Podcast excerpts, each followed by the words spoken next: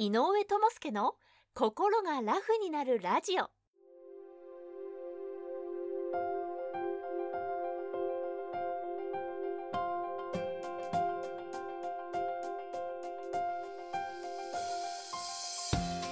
この番組は精神科医で産業医でもある井上智介が細かいことは気にせずに笑っていこうをテーマとして医学や心理学の側面から今すぐ使える心が軽くなるコツやスキルをお届けする番組です。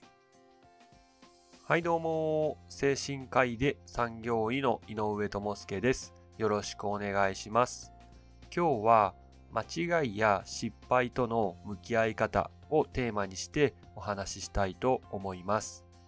人間というのは誰だって間違いを犯す動物なんですよね。で今までですね間違いとか失敗をしたことがない人ってこの世の中に誰もいないはずなんですよ。まあ、それなのにもかかわらずあなたは間違いを犯した時にもうすごくねへこんでしまってその失敗とかミスに対して自分は本当にダメなやつだと、まあ、自分の能力をね否定否定してしまったりなんでこんなことも自分はできないんだろうと、まあ、自分をね追い詰めるような考え方になったりしたことがあるんじゃないかなと思いますでもこれからはもしも失敗したとしても自分の能力を責めたり自分の存在を追い詰めてしまうような考え方は決してしなくても大丈夫です。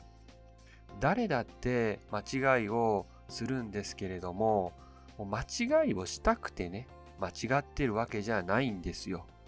その時点では、あなたはあなたがベストだと考えたことに対してチャレンジしているわけなんですよね。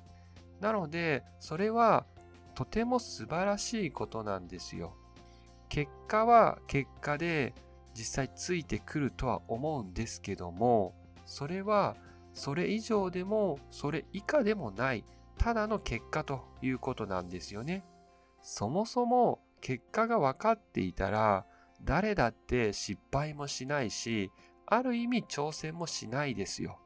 だからこそ結果ということだけに固執してしまうのは本当にね意味がないことだなというふうに考えてください。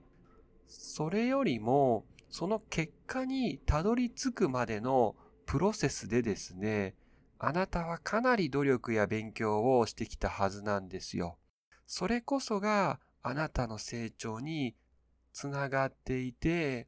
失敗があったからこそ、そのプロセスを見直す時間が生まれて、さらにそこに改善が生まれていくという流れなんですよね。もし成功というね、結果だけが残った人であれば、次に何か大きな問題が生まれるまでは、その成功までのプロセスを見直すきっかけっていうのは基本ないんですよね。例えば、今回のミスや間違いがですね、何かの製品を作っていくような作業工程を一つ飛ばしてしまったとか、まあそういった確認不足でね、起こったことであると分かったなら、その次からは、その抜けがないことを確かめていく、確認していくためのチェックリストを作ればいいというふうに、新たな改善につながっていき、今後はですね、あなたの周りで同じような失敗をなくしていけると、ポジティブに捉えることもできるんです。今回は失敗や間違いとの向き合い方をテーマにお話しさせていただきました。もしかしたら今回の失敗とかによってですね、あなたは次にチャレンジする意欲を失っているかもしれません。でも、どんなチャレンジでも成功は確かに約束されていないけれども、そこにはですね、あなたの成長は約束されてるということなんです。なので、思い切って堂々と胸を張っていてほしいと思います。では今日はこの辺りでおしまいにしましょう。最後まで聞いてくださってありがとうございました。また今後もラジオの更新のモチベーションなどにもつながりますので、ぜひ、ポッドキャストの人はフォロ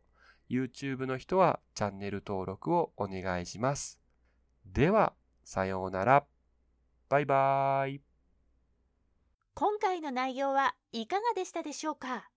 少しでもいいなと思えば高評価やチャンネル登録をお願いします。そしてもしあなたと同じように悩んでいる方が近くにおられましたら、